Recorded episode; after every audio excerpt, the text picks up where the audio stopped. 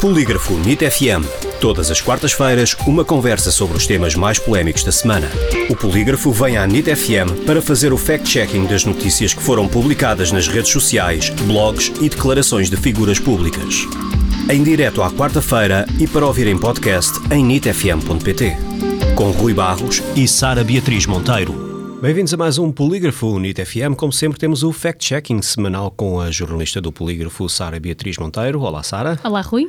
Hoje começamos com as eleições do Brasil e uma publicação nas redes sociais onde se destaca uma nova sondagem eh, referente à próxima eleição presidencial do Brasil, agendada para outubro, que terá indicado que o atual presidente do Brasil e recandidato ao mesmo cargo, Jair Bolsonaro, acumula 88% das intenções de voto largamente à frente do seu principal adversário, Lula da Silva.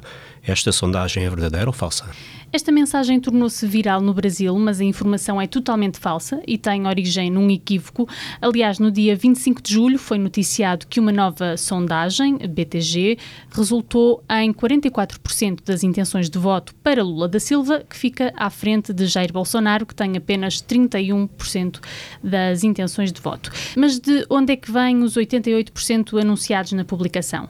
A, a sondagem inclui várias avaliações e cenários e, na maior parte delas, é. Um, dada a vantagem a Lula da Silva. No entanto, quando foram questionadas as pessoas que dizem estar a viver um bom momento económico, 88% destas anunciaram a intenção de votar em Bolsonaro. Ora, estes 88% não são representativos da população brasileira e dizem respeito apenas a 8% dos inquiridos nesta sondagem. Ou seja, as intenções de voto de apenas 6% do total das pessoas inquiridas estão a ser extrapoladas nas redes sociais como se fossem o resultado global dessa sondagem. Conclusão: a informação é falsa.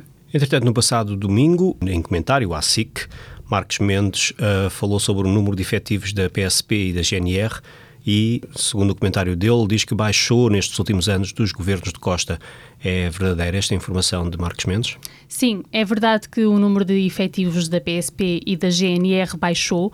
Ao consultar os dados disponíveis no site da Pordata, verificamos que o número de pessoas que trabalham na PSP baixou de um total de 21.360 em 2015 para 20.805 em 2020. Ora, 2015 foi o ano em que Costa assumiu pela primeira vez a liderança do governo e 2020 é o último ano com dados disponíveis.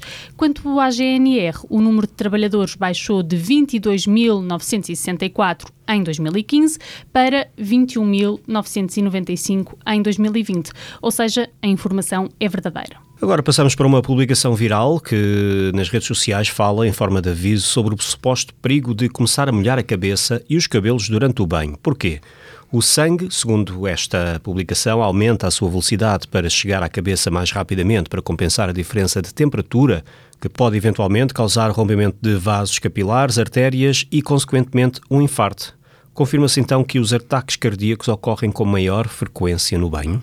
A relação entre os ataques cardíacos e o banho não está comprovada. Quem o garante ao polígrafo é Roberto Pinto, professor da Faculdade de Medicina da Universidade do Porto.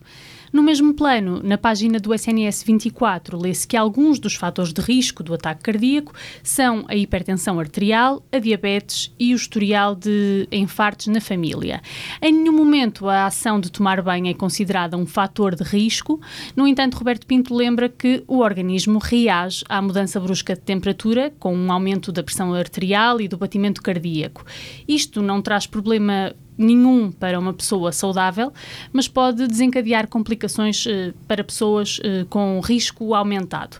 De resto, o banho não é um fator agravante para alguém sofrer um ataque cardíaco por si só, ou seja, a informação é falsa. O polígrafo detectou um tweet que fala sobre a separação das embalagens e a reciclagem.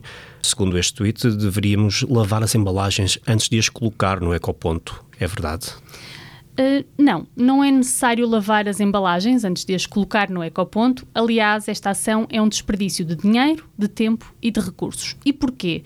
Porque, tal como explica a Sociedade Ponto Verde no seu site recicla.pt, no processo de reciclagem existe uma fase de lavagem e tratamento que elimina os vestígios de gordura, alimentos, bebidas, shampoos, por aí fora.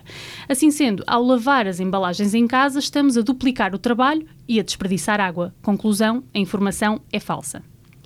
Sara, obrigado pela tua presença mais uma vez. Obrigada, Rui. Voltamos então para a semana com mais um Polígrafo NIT FM.